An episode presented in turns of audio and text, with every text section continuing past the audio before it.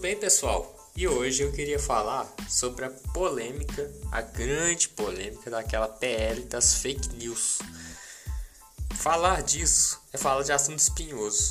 Você pode olhar que no YouTube, em diversos mecanismos que usam as redes sociais em si, vamos colocar Facebook, Instagram, todos estão estão mediante essa fala. Por quê? A plataforma, que é uma empresa privada, está, está reduzindo todos a, os conteúdos que falam mediante esse, assunto. Isso deixa claro que a rede social não é democrática, ela é ditatorial e ela pauta o que ela quer. A gente sabe que a desinformação para a rede social é bom, porque ela aumenta engajamento, ela aumenta visualizações e, e dessa forma ela não quer atuar no contato das, das no combate à mentira. Ela não quer, para ela não é útil, não é lucrativo, porque ela quer engajamento, ela quer que tenha mais pessoas vendo, mais patrocinadores, e essa é a ótica de uma empresa que se pauta no lucro. Muito mais além do que essa essa empresa que não quer essa PL, são deputados que se elegem na base da mentira. Porque se não existir fake news, eles jamais seriam eleitos. E na Câmara está cheio dessas pessoas. E a luta contra essa desinformação, ela não vai ser uma luta fácil.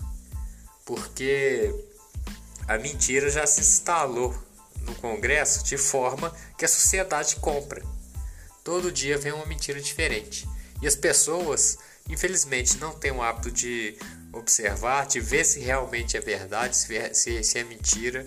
E aí ela, ele, acabam dando confiança ou para um deputado ou para uma rede que infelizmente um, um Google da vida que infelizmente media o que ele quer e o que ele não quer. E a gente sabe que o algoritmo ele vai pautar no que vai dar lucro, independente se, é, se vai ter uma consequência ou se não vai. Quando a gente fala de atentado, a gente fala de ódio, tudo isso, na verdade, por mais que as pessoas falam, ah, foi um programa de televisão que fez isso, ah, foi um videogame que fez aquilo, não foi. Tudo isso nasceu na permissão das redes sociais. As redes sociais é que fizeram tudo isso. Todo esse crescimento de violência, de ódio, tudo se deu através da rede social. E se ela não for combatida, isso vai piorar. A realidade é essa. Infelizmente, você está vendo o crescimento de tudo isso e se dá por meio de uma rede social.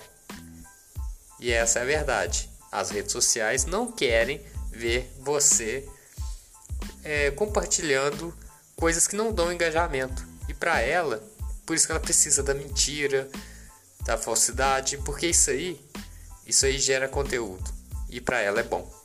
Então, é por isso que ela está lutando contra isso. Talvez até essa fala minha vai ter pouco engajamento, porque as redes estão fazendo isso, estão mediando conteúdos, conte mediando falas e tudo isso é observado.